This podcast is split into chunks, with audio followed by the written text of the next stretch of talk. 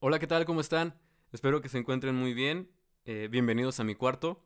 Eh, bienvenidos a este podcast. Soy Yeye Romero. Les doy la bienvenida. En el episodio de hoy, episodio 2, quisiera platicar con ustedes sobre un tema que, que inició este lunes, porque muchos de nosotros estudiantes eh, regresamos al bachillerato, otros a la secundaria, a la primaria o incluso al kinder. Supongo que debe haber algunos que no hayan entrado, tal vez estén en sistema de cuatrimestre, pero nosotros ya entramos. Eh, y ay, ¿qué podría decirlo? Eh, la escuela con la nueva normalidad es completamente diferente, como todo se está llevando a través de plataformas digitales, todo es en línea, las, las clases presenciales todavía no se reanudan por por cuestiones eh, ajenas, coronavirus, ¿no? Eh, todavía sigue muchas entidades con semáforos anaranjados y, y rojos y ya hasta se van a hacer morados y hospitales a reventar con pacientes, pero eso queda atrás, ¿no? quisiera platicar con ustedes sobre, pues, cómo, cómo, lo, cómo, cómo lo he estado llevando, qué es lo que opino de ello, este, si le veo alguna ventaja, alguna desventaja. Eh, quisiera desarrollar un poquito el tema con ustedes porque la verdad es, es un tema que da para hablar, ¿no?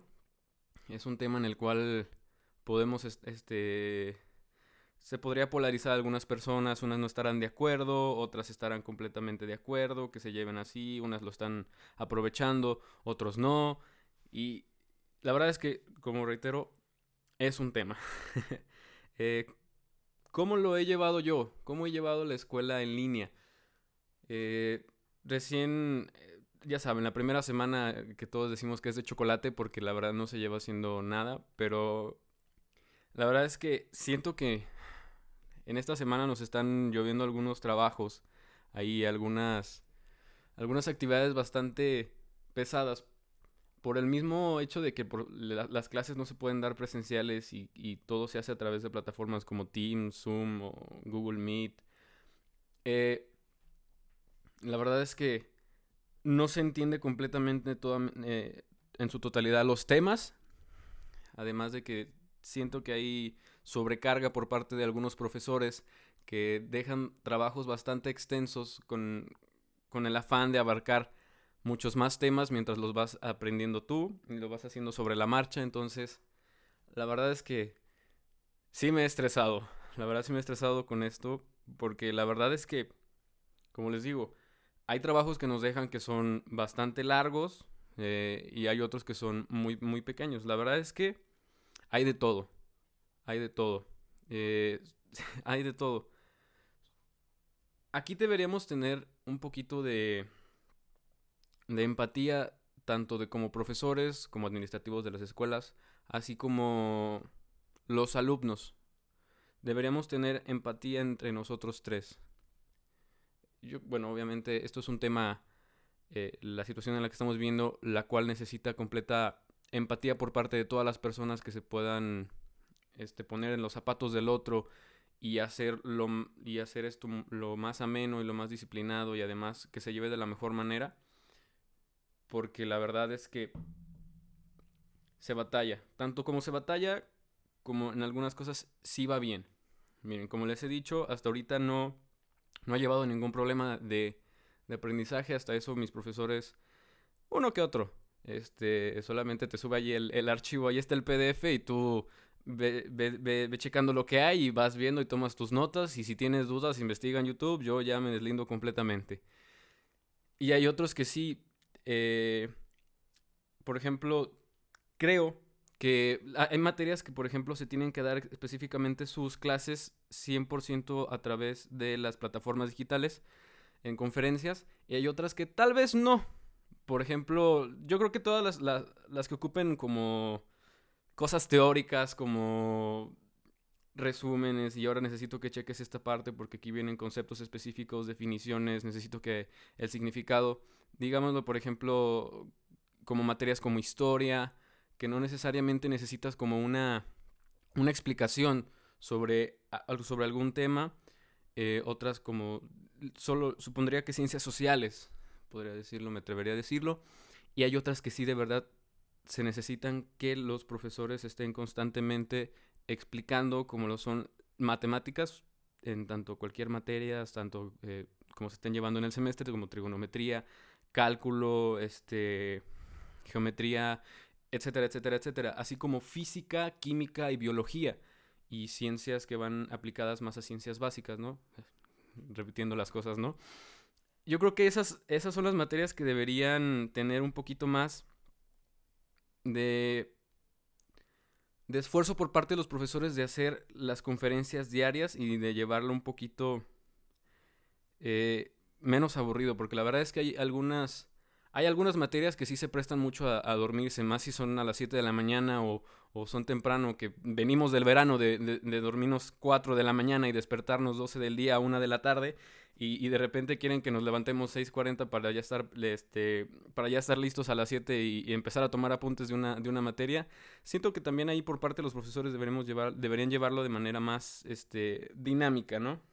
Eh, pero les digo, eh, regresando un poquito, siento que esas son las materias que deberían eh, tomarse siempre con conferencias. Yo creo que hay algunas materias que no es necesario eh, para no saturar, porque la verdad es, muy cansado que de repente estén en una clase y que ya terminó esta clase y ahora tenemos que ir a otra y, y ya ni siquiera existe como ese descanso que teníamos en la, en la, en la escuela cuando íbamos a clases presenciales, que tenías tus 10 minutos, tus 5 minutos para ir al baño, que para ir a comprarte un antojito a la cafetería o salir a comprar alguna cosa.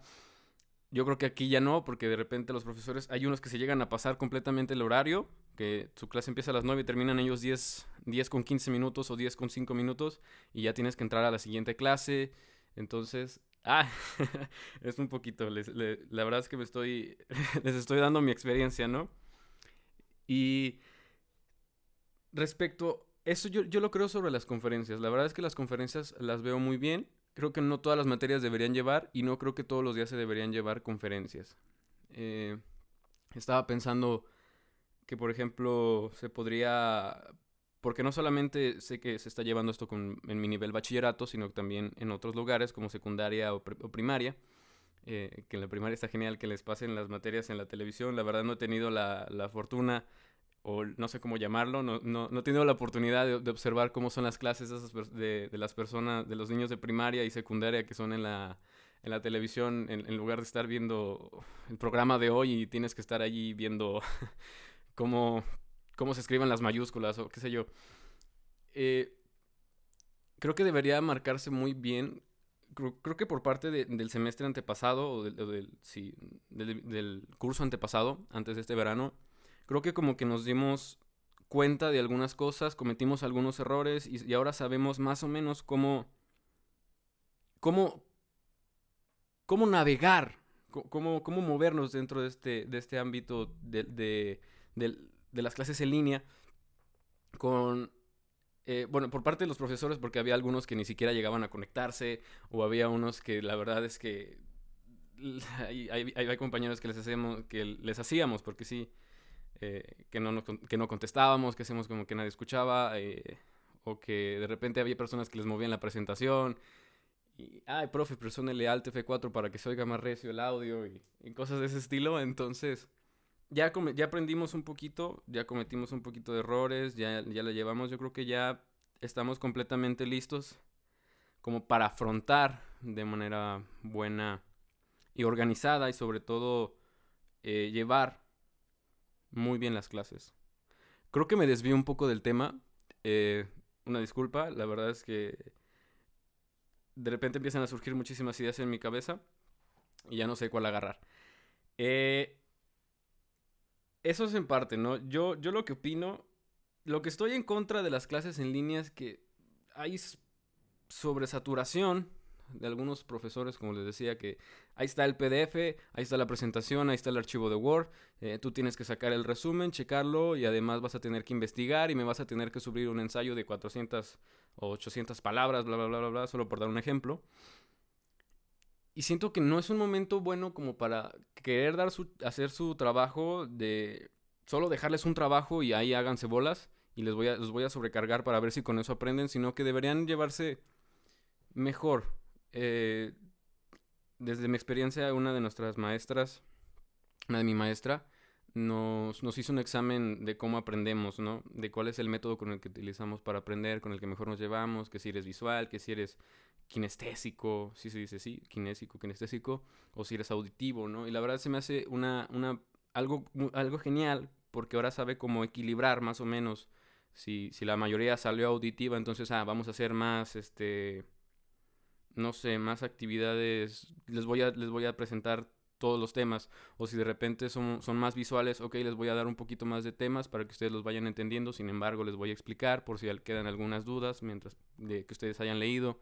Y que en estésico, eh, la verdad no sé cómo funciona eso.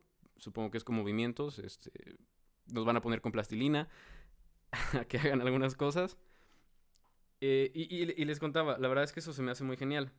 Porque es, yo creo que eso es hacer bien tu trabajo y como que ponerte del lado de eh, poniéndose, regresando a la empatía, ponerte en los zapatos de los demás, porque hay, hay, personas que, por ejemplo, en mi caso, a mí me, yo estaba escuchando la clase y entendía, se me quedaban cosas, pero ahora que, que te entregan el material para leerlo es como, wow, te lo puedo copiar completamente en la libreta o te puedo sacar notas, pero no entendí en su totalidad el tema.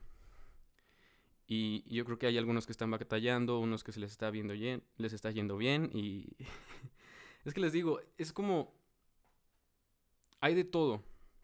Hay de todo dentro de este de las personas que estamos dentro de las clases en línea, de los alumnos. Y y sí, bueno, regreso un poquito a la empatía porque creo que es el tema principal que podría abordar yo eh, con respecto a las clases en línea para que se llevan de una manera este, buena. Eh, quiero decirles que tenía un guion escrito, eh, bueno, con ideas principales que iba a desarrollar y creo que no lo he seguido completamente, entonces me voy a seguir. sé que muchos de nosotros nos hemos estresado, como les, yo les digo, estoy estresado en algunas cosas porque hay trabajos que se tienen que entregar en días muy cortos que dices, voy a tener que sacrificar una materia o sea, voy a dejar que voy a dejar de hacer ese trabajo un momento para dedicarme a este porque este va a necesitar más trabajo, porque está más cargado. Y hay algunos profesores que hay que ver el otro, lado, el otro lado de la moneda. Hay, hay profesores que sobrecargan de trabajo a los alumnos y hay algunos que tienen la ausencia del mismo. Eh,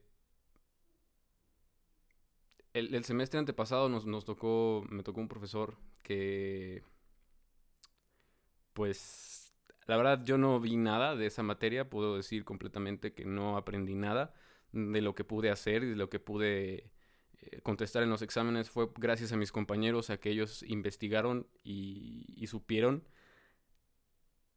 Y ese es como un ejemplo que les digo, hay tantos maestros que sobrecargan a los alumnos como hay profesores que les dan eh, muy poco trabajo, casi nulo, y solamente lo hacen como por cumplir eh, y dejan de lado un poquito eso, sin saber que va a repercutir sobre, el, sobre las personas, los alumnos que, les, les gusta esa materia o que las necesitan para, para siguientes grados, qué sé yo, porque ustedes saben, va escalonado.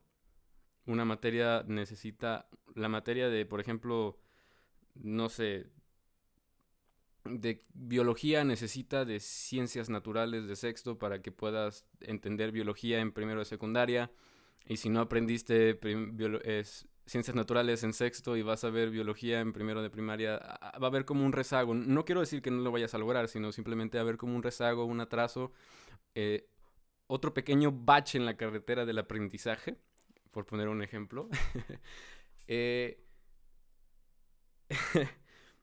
Y esos son un poquito de los problemas que siento, ¿no?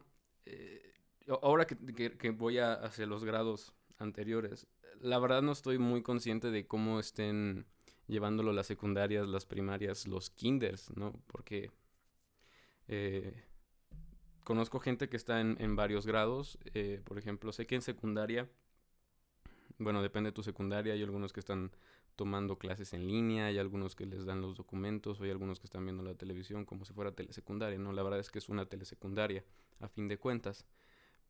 Eh, en la primaria también siento que deben estar batallando los... Yo creo que los grados como primaria, kinder y secundaria ya no creo, la verdad. Pero siento que primaria y kinder deben estar batallando muchísimo los padres por el hecho de que muchos son trabajadores, deben, deben cumplir alguna jornada y no pueden faltar y no pueden estar eh, al 100% de, de sus hijos, por eso los llevan a la escuela, ¿no?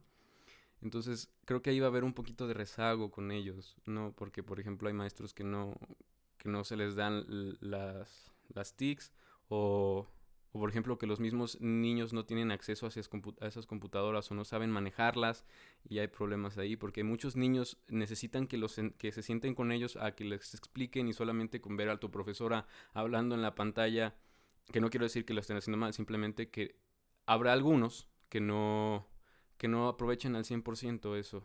Y, y va a tener que hacerse un esfuerzo sobre todo de los padres para intentar regularizar al niño. Este, porque hay algunos que se atrasaron en el, curso pasado y la verdad no entienden lo que se está viendo ahorita. Entonces, les digo, yo creo que mm, agregaría otras personas a, la, a, a ese triangulito de la, de, la, de la empatía que hice con, con los padres. Bueno, quitemos a los personales administrativos, eso es en otra onda. Metamos a los padres, ese triángulo de la empatía. Yo creo que los padres también deberían, este, porque hay quienes, hay padres que se quejan, ¿no? Como de, ay, ahora nosotros tenemos que enseñarles, les tenemos que hacer la chamba de los maestros. Yo creo que también, no creo que simplemente la educación de tu hijo tenga que ver con el, profesor, porque si hay personas que creen que solamente con llevar a tu hijo al, a la escuela tiene para educarse, cuando, si, cuando toda la educación, como dicen los maestros, viene desde casa.